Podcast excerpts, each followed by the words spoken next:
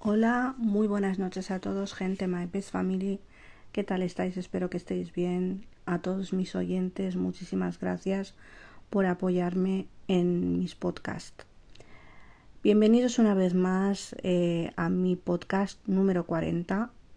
Eh, si os soy sincera, eh, yo jamás pensé que iba a hacer todos estos podcasts ni nada. Yo ni, ni pensaba, y la gente que me conoce sabe que yo soy muy de vídeos eh, de cámara, pero esto de los podcasts pues no lo había probado. La verdad es que eh, para mí es mucho más mejor y mucho más cómodo porque no tienes que encender la cámara, no tienes que ponerte a editar, ni tienes que ponerte a hacer nada, simplemente que vas hablando y, y vas contando más o menos lo que te pasa. Vamos a ver, este podcast es en resumen eh, del puente, de las fiestas que hemos tenido aquí en España y de lo que he hecho en estos días bueno, eh, lo que he hecho tampoco ha sido gran cosa, pero eh, eh, he estado conmigo misma pensando y he estado meditando y pensando en las cosas que, que, voy a hacer, ¿no? En lo que yo voy a hacer con mi vida, ¿no?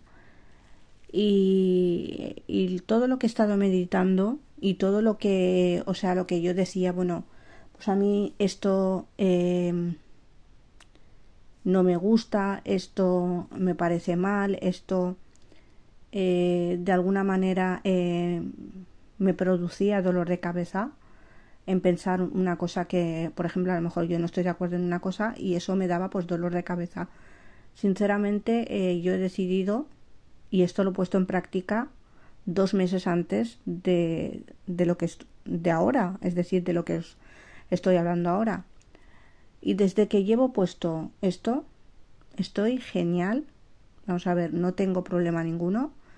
Me encuentro perfectamente bien y soy una persona eh, que, o sea, que, que soy feliz, que llevo alegría y que por eso muchísima gente me escribe y confía en mí, me dice que hay cosas que en la vida no vale, la vida no vale estar enfadado por una cosa, por otra, por otra, por esto, por lo otro, no. En la vida hay cosas peores y hay cosas peores como las enfermedades, hay cosas peores como la pobreza, que hay gente que no tiene ni que comer, ni, ni que vestir, ni nada, hay gente que no tiene ni educación en sus países, que no pueden ir ni a un colegio ni puede asistir a clases y nosotros somos muy privilegiados de lo que tenemos y aún así nos quejamos. Y entonces te das cuenta, pero no te das cuenta, mira, hay gente que no se informa de estas cosas y que les da igual y que a lo mejor escucharán esto y se reirán y se partirán de risa como muchísima gente.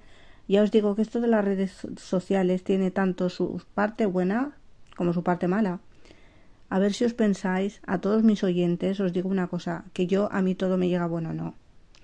A mí me llegan comentarios, es decir, eh, me escriben y me dicen, bueno, pues a mí no me ha gustado esto que has dicho, pues yo no estoy de acuerdo con esto, pero eh, yo acepto eh, las críticas de cualquier persona, ya, ya sea para bien o para mal, pero con respeto. Es decir, que las críticas sin respeto directamente yo cojo bloqueo y no contesto. Pero yo si veo que esa persona no está de acuerdo conmigo, le digo, pues muy bien, tú tienes tu forma de pensar, yo tengo la mía, tú mantienes tu forma de pensar, yo mantengo la mía. Entonces aquí eh, cada uno mira su punto de vista y cada uno tiene su punto de vista, sinceramente. Pues nada, eh, me iba a preparar un café con leche y os iba a contar más o menos eh, el trayecto que me ha llevado hasta ahora para poder yo eh, seguir con mi vida adelante. Vamos a ver, mucha gente me lo ha preguntado, me han dicho, Hanna, es increíble que han pasado dos años y siete meses ya, casi de la muerte de mi madre,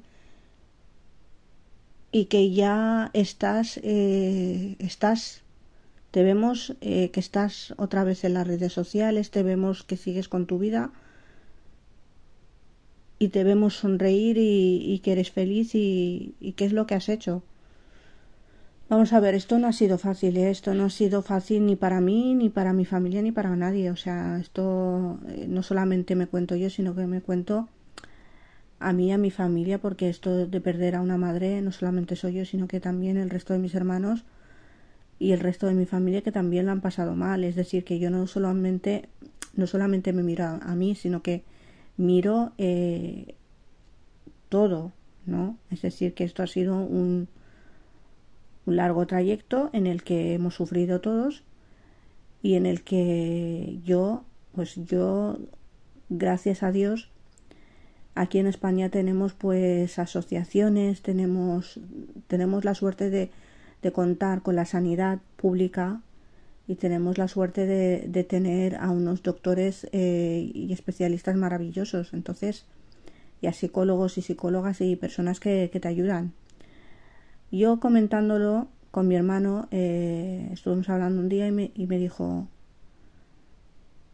¿por qué no llamas eh, a un psicólogo no y te tratas y miramos como como de alguna manera porque sufrir vamos a sufrir o sea mi hermano me lo dijo una vez eh, me dijo ahora trata de, de ser feliz ahora que mamá todavía vive que cuando se vaya ya tendremos tiempo de llorar.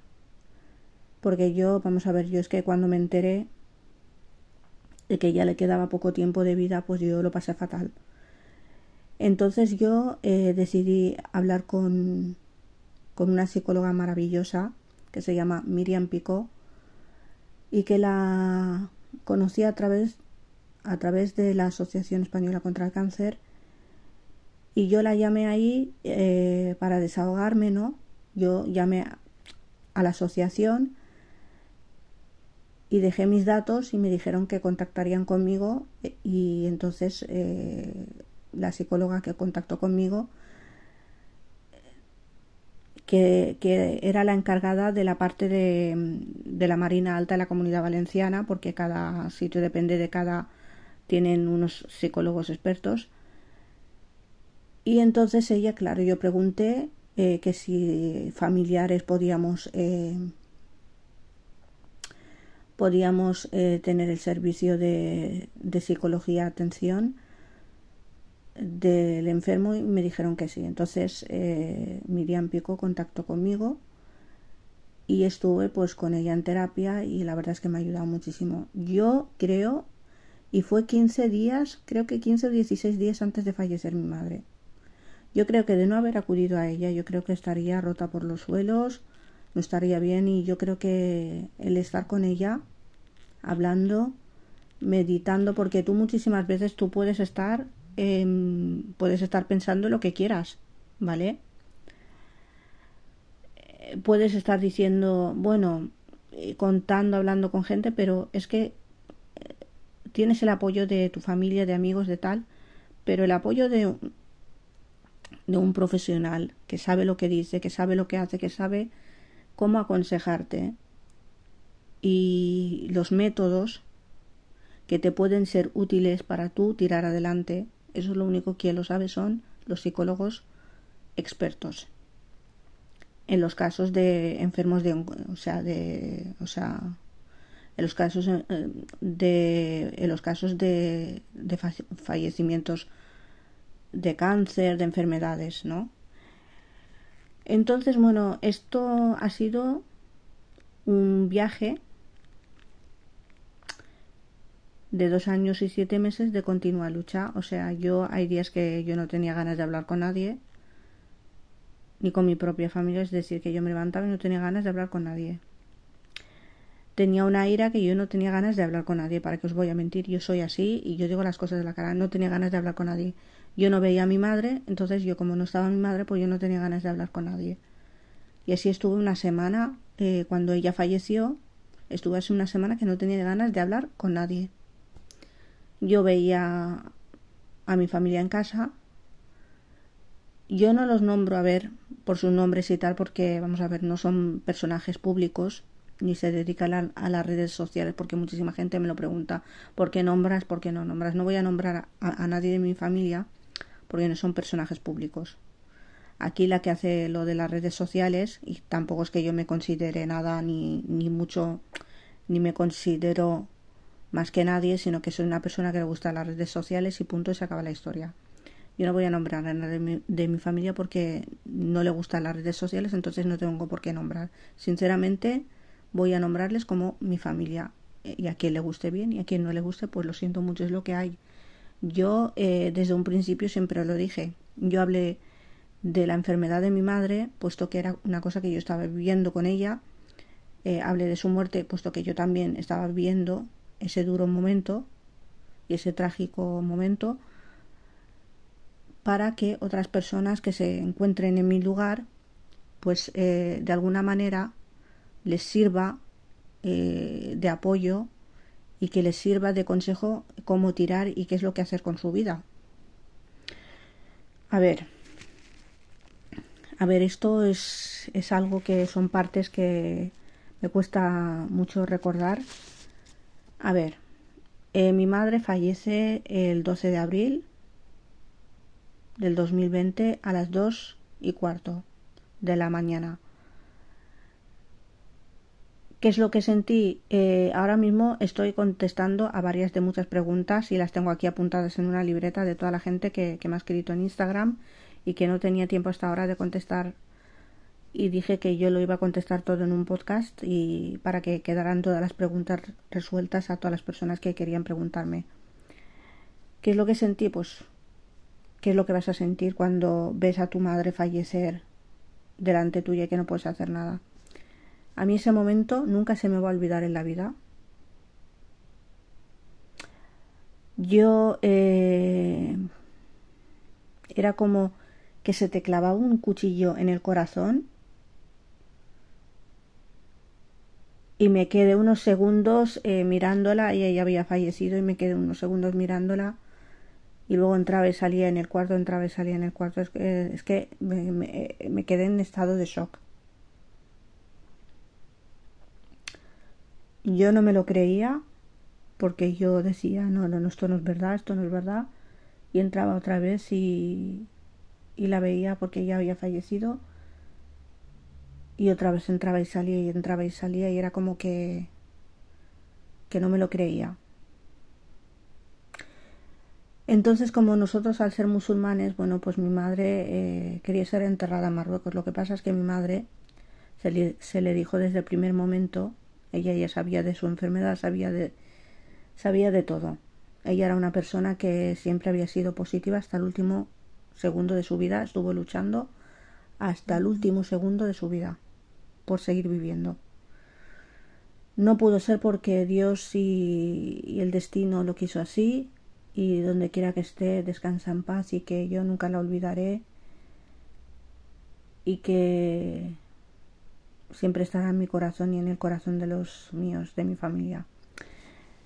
A ver, Después de dos años y siete meses, pues casi ya tres años, dices qué es lo que sientes. Yo ahora mismo eh, siento que estoy aprendiendo a vivir con mi dolor y todavía lo que me quede, lo que me quede, porque no sabemos de aquí a mañana qué es lo que puede pasar. Yo em, he aprendido y estoy aprendiendo a hacer cosas que a ella le hubiese gustado que hiciese. Entonces, en eso me estoy enfocando. O sea, yo no me estoy enfocando en el negativismo, en ser negativista y en, y en ser negativa porque eso a mí no me va, no me va a hacer nada, ni me va a solucionar mi vida, ni, ni eso me va a dar a mí de comer, ni, ni me va a hacer nada, sino que me va a hacer pasarlo mal. Y yo ya, pues ya con la enfermedad de mi madre ya lo pasé mal, con su muerte también, y ahora pues después de dos años y siete meses de continua lucha de, de salir adelante, pues ahora es cuando me doy cuenta de que de que la vida es muy bonita y la tenemos que aprovechar y tenemos que seguir. La vida es como aquel que dice, que es muy bonita y tenemos que seguir eh, luchando y tenemos que seguir pues como aquel que dice pues con nuestras vidas y con nuestras cosas bueno ahora me voy a preparar el café y seguimos hablando voy a parar esto un momento y os sigo contando bueno seguimos seguimos otra vez grabando disculpadme que estaba en la cocina y estaba, bueno, pues haciéndome un café con leche. Como ya sabéis que a mí me encanta el café. Yo por las mañanas y por las tardes. Pero hay veces que a lo mejor tardo y me lo tomo un poco, pues así. No me pongo mucho café, sino que me pongo más leche que, que café por la noche. Porque si no luego, pues no me deja dormir, como ya sabéis. Pues nada, Aquí vamos a sentarnos y os voy a seguir contando, bueno, pues lo que lo que he pasado hasta ahora, ¿no? Yo sinceramente, con perdón, voy a tomarme el café.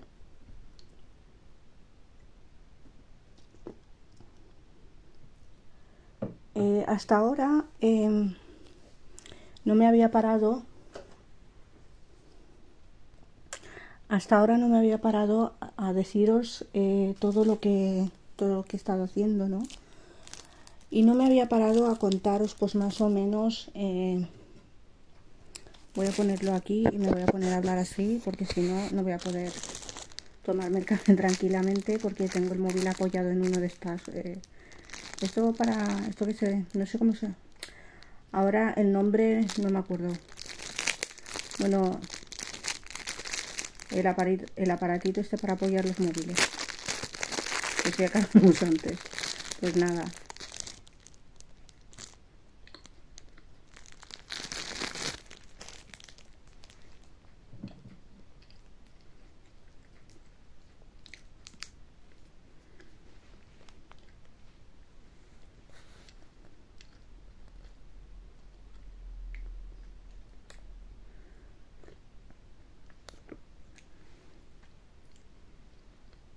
Pues nada. Eh, voy a tomarme. Me vais a disculpar, voy a tomarme eh, un bollo de estos con, con mi café con leche, ¿vale? Y os sigo contando porque si no, eh, no voy a poder hablar porque ya sabéis que hay que primero las cosas comestibles hay que comer y masticar bien y así es imposible grabar seguir grabando el podcast. Lo voy a parar y os voy a seguir contando, ¿vale? Pues la gente que me estéis escuchando por la mañana y estéis desayunando, buen provecho, que estéis comiendo a la hora del mediodía, buen provecho, que estéis eh, merendando y me estéis escuchando, buen provecho, que estéis cenando y, estéis eh, escuchándome, muy buen, pro, muy buen provecho, perdón, y que muchísimas gracias. A ver, eh, el proceso de duelo hay gente que es, es, cada uno dependiendo de, de, la persona, de lo que le haya pasado y cómo se lo haya tomado, depende de cada persona. Y la verdad es depende de la persona, depende de cada persona y depende de cómo esa persona eh, se lo esté tomando.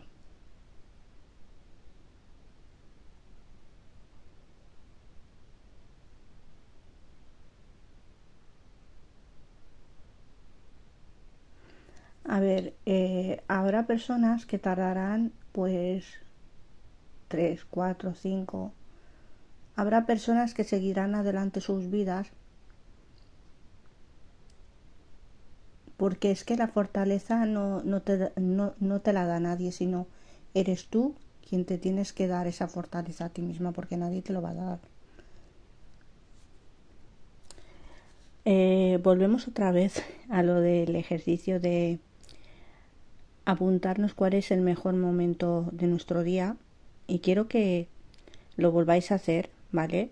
Yo lo he estado haciendo y sinceramente, bueno, eh, cuando vas y, lo, y, vuelves a leer y dices, bueno, pues echo de menos hacer esto, echo de menos hacer lo otro. Yo la verdad es que he estado meditando, como os he dicho, y el proceso de meditación, de superación, es un proceso que puede ser largo, eh, puede ser, eh, puede ser que os canséis, puede ser que digáis, bueno, pues yo ya no quiero seguir, eh, yo ya no quiero seguir con esto, yo tiro la toalla, yo ya muchas cosas, pero ¿de qué nos sirve estar así? Si esa persona ya, ya no está, ¿no? Es que si te paras a pensar y dices, bueno, eh, cuando, ya es cuando ya es reciente, es difícil que tengas esta forma de pensar que es la que estoy teniendo yo ahora, porque es algo muy reciente y yo cuando falleció mi madre, la primera semana de su fallecimiento, yo no estaba así, yo estaba fatal. Pero hay que seguir adelante. Porque tú sinceramente, eh,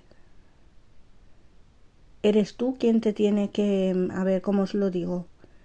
¿Eres tú?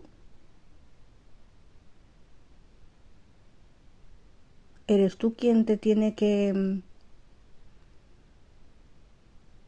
digámoslo de esta manera, apoyarte en ti misma? Porque tú puedes tener apoyo de familiares, de amigos, pero el apoyo propio tuyo, es lo que te va a ayudar es ser positiva, juntarte con gente positiva, eso sí que es muy importante. ¿eh? Ahora la gente negativa, que lo único que te va a decir esto lo has hecho mal, esto lo has hecho mal, eso, eso no es gente que te quiere, ¿eh? sinceramente. Yo veo un montón de vídeos, un montón de, escucho un montón de historias y digo yo, esta gente no tiene la suficiente valentía de contestar a estas personas porque yo ahora mismo sí. A mí si una persona me dice ahora mismo, ¿por qué estás haciendo ahora esto mismo, por ejemplo, el volver a estudiar? Mucha gente, bueno, pues está, bueno, pues ya como ya tiene tal edad, pues ha vuelto a estudiar. Y yo sinceramente, si os soy sincera, si alguien me preguntase y me dicen esto, lo único que les voy a decir es que he vuelto a estudiar porque a mí me ha dado la real gana. Yo no tengo por qué dar explicaciones a nadie. Y me siento bien. Cuando entro en, el aula, en, un, en una clase, perdón, y es ese ambiente, compañeros, profesores, pizarra, tiza, escribir. Eso es lo que a mí me gusta. Y yo hace tiempo pues me sentía súper bien cuando yo me acuerdo cuando iba al colegio, cuando iba al instituto, me encantaba, me encantaba porque desconectas de estar en casa, encerrado, eso es algo que sin hacer nada, eso es algo que ya no me gusta, porque yo ya os he dicho, yo estuve dos años encerrada en los que no quería saber nada de nadie, no quería salir, mi madre hubiese dado lo que fuese por que hubiese en aquel momento, eh, o sea, yo ya cuando me enteré de lo de su enfermedad ya empecé eh, a hacerle caso, a salir y tal y, y bueno, cuando ella ya falleció, bueno, pues yo ya decidí volver a estudiar, ella ya había fallecido, pero donde quiera que esté yo creo que mi madre estará muy, muy contenta y muy feliz de, de todo lo que he estado haciendo hasta ahora, ¿no? A ver, no es fácil, como os digo, es un proceso que, dura lo suyo, que habrá momentos en los que te sentirás peor que nadie, habrá momentos en los que no quieras ver a nadie. Yo ya, os he dicho, hay momentos y ha habido momentos en los que no tenía ganas de hablar con nadie, pero no porque yo eh, odie a nadie ni, sin, ni nada, sino porque yo pues me levantaba muchísimas veces y como no estaba mi madre, pues yo me decía a mí misma, como ya no está mi madre, pues yo ya no quiero saber nada de nadie. Y eso es una cosa errónea que no hay que hacer porque eh, esas personas no tienen por qué pagar tu ira porque ellos también han sufrido, han sufrido lo mismo que tú, ¿no? Entonces tú no tienes por qué. Y muchísimas veces eh, se siente uno que, que, no quieres hablar. No quieres hablar con nadie, no tienes ganas de ver a nadie, no quieres salir y pues por eso yo he estado, me he tirado pues muchísimo tiempo mal por eso. Pero yo desperté eh, hablando con mi psicóloga. Eh, o sea, hay métodos en los que uno de ellos tiene eh, leer libros ayuda bastante y leer libros de autosuperación y de psicología ayuda muchísimo porque a mí mi psicóloga me recomendó eh, un libro. A ver si está por aquí si lo tengo por aquí si lo tengo por aquí os lo os lo ah sí mira aquí está. Os lo tengo os lo mucha gente me lo ha preguntado 50.000 veces yo ya lo he dicho pero yo tengo que volver a repetirlo puesto pues que habrá gente que a lo mejor no lo sepa o no, no haya escuchado mis anteriores podcasts o lo que sea. Yo yo soy muy eh, pero muy pero muy o sea yo soy una persona que es decir que me olvido las cosas fácilmente y entonces bueno pues como no eh, yo estoy aquí para pues eh, ayudaros en lo que pueda y aconsejaros que lo que yo sepa. Bueno, este libro se llama El mensaje de las lágrimas, una guía para superar la pérdida de un ser querido. El libro lo ha escrito eh, Alba Payas Puig Arnau y es una guía para superar la pérdida de un ser querido y aquí hay consejos eh, la verdad es que yo mm, yo os diría que os lo recomendaría 100% porque es un buen libro y en este libro yo he sacado muchas cosas y he aprendido un montón de cosas que yo pensaba que jamás de este libro yo iba a dar otros pasos, ¿no? Y yo sé de lo que os estoy hablando. Hay cosas que, que, os lo, que os las diría, pero como son muy privadas no puedo contarlas por aquí. De mis decisiones y de mis cosas. Entonces, eh, porque no quiero, sabéis, no quiero, no quiero eh, porque son cosas muy privadas, como ya os he dicho, y no las quiero nombrar por las redes sociales porque eh, gracias a este libro he tomado decisiones eh, de las que no me arrepiento y de las que sinceramente te das cuenta, vas leyendo, es que esto es algo mágico el leer, ¿no? Porque vas leyendo y te vas dando cuenta de que hay cosas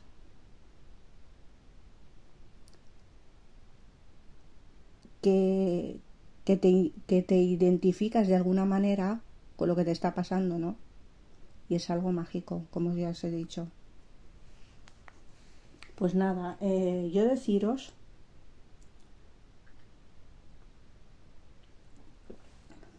disculparme porque me he puesto a beber un poco de café Eh, el libro creo que vale 20 euros o así, creo.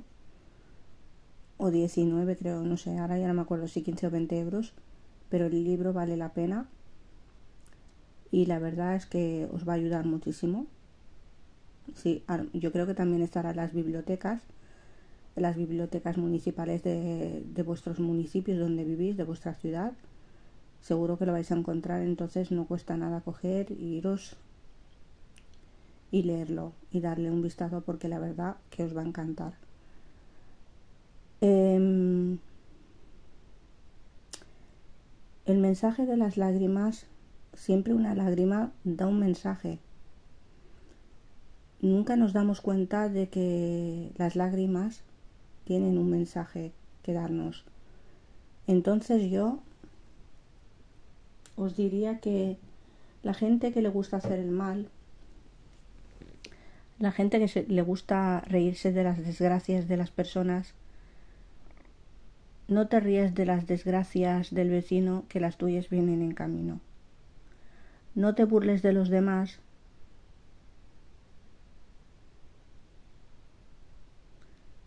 porque la vida eh, da muchas vueltas y hoy es por mí, mañana por ti, por el otro, por quien sea. Porque en esta vida nadie sale precavido, ¿vale? Entonces, y quien eh, le hace daño a una persona, de cualquier manera, llegará un día en el que a ti te harán daño y entonces ahí te darás cuenta eh, del daño que hiciste a esa persona y entonces no te gustará. Eh, arriba hay un Dios, yo soy muy creyente musulmana y tarde o temprano las cosas se pagan. Y quien le hace daño a una persona,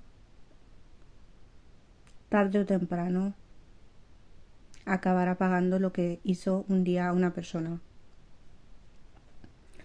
Y con esto lo dejo todo dicho. Eh, vamos a ver, este podcast va a ser un poquito largo porque como hace tiempo que no hago podcast y ayer pues me metí en Instagram y me escribieron mucha gente. Vi los mensajes porque hay veces que no, no tengo tiempo y miré los mensajes y había mucha gente que, que me estaba diciendo que, que si ya no hacía podcast y les dije que no, que vamos a ver que los podcasts no me voy a poner a hacer podcast todos los días, pero sí eh, he prometido hacer uno uno o dos por semana, dependiendo de, del tiempo. Y nada, deciros que yo, pues, que la vida sigue, que, que es algo que, que tenemos que seguir, no te queda otra que seguir. El vivir el día a día, el, el no hacer caso a los malos comentarios, no hacer caso a las malas lenguas, no hacer caso a la gente, porque en esta vida no todo es, no es todo bonito, ¿no? Todo muy bonito, todo muy bonito. Y vamos a ver, os voy a leer una frase de aquí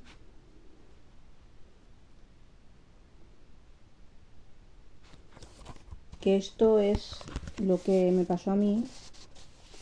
Este es el capítulo 2 del libro del mensaje de las lágrimas y, y aquí en el capítulo 2 eh, el título del capítulo 2 es Una experiencia a vivir o un problema a resolver.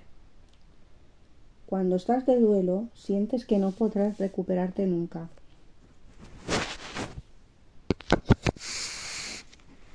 Los demás quieren verte bien enseguida. Te sientes vulnerable solo e incomprendido.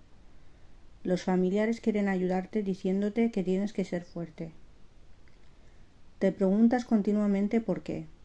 Los amigos te dicen que te distraigas. No controlas las lágrimas. Algunas amistades te evitan. Te, te sientes incapaz de hacer cosas que antes hacías. El doctor quiere darte medicación Puedes sentirte enfadado y culpable por sentirte muy enfadado, te cuestionas tu fe, te planteas muchos y sí, la gente te da consejos inútiles, te encuentras físicamente mal. Sinceramente a mí todas estas cosas me han pasado. Y hay una cosa aquí importante, mira, la teoría de la vinculación. Eso está en el capítulo 2, así que compraros el libro porque vale la pena. Todos los seres humanos necesitamos relaciones que nos vinculen con otras personas a fin de crecer y desarrollarnos plenamente.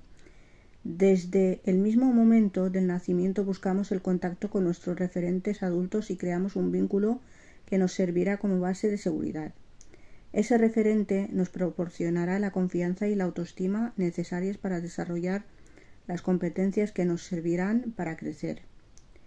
Desde los primeros años de vida nos vemos reflejados en la mirada de nuestros padres o de los adultos que nos cuidan. Y a partir de esa imagen y de las que recibimos en las múltiples transacciones con las personas que nos rodean, construimos un mundo interior de sentimientos, pensamientos, creencias y valores que conformarán nuestra personalidad, un edificio de creencias nucleares sobre el que organizaremos el sentido de todas las experiencias de la vida y que determinará nuestras respuestas a esas experiencias en el futuro, como adultos. Soy valioso, debo esforzarme para ser querido, hay personas que me quieren. El mundo es un lugar seguro, no puedo pedir ayuda, nadie está ahí para mí. Los expertos que investigan y escriben sobre la importancia de las primeras vinculaciones en la infancia señalan esas relaciones resultan significativas para toda la vida.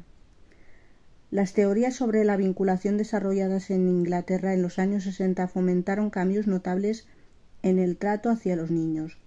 Como consecuencia de estos estudios, por ejemplo, se decidió abolir todas aquellas instituciones denominadas orfanatos en las que no existían los referentes adultos estables y consistentes.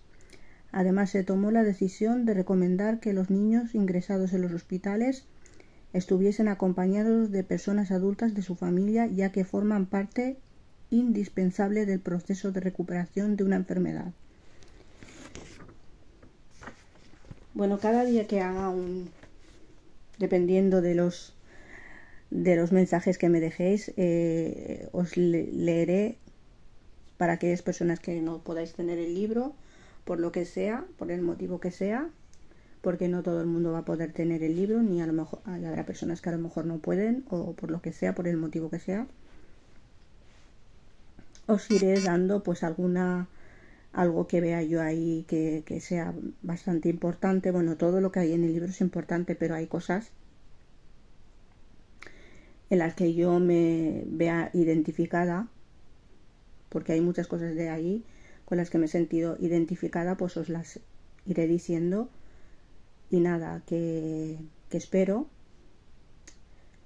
que vuestro proceso eh, de duelo, todas las personas que os sintáis identificadas con lo que me ha pasado a mí, estéis bien, eh, que, que os estéis recuperando, que la vida sigue, que la vida son dos días y hay que vivirla al máximo.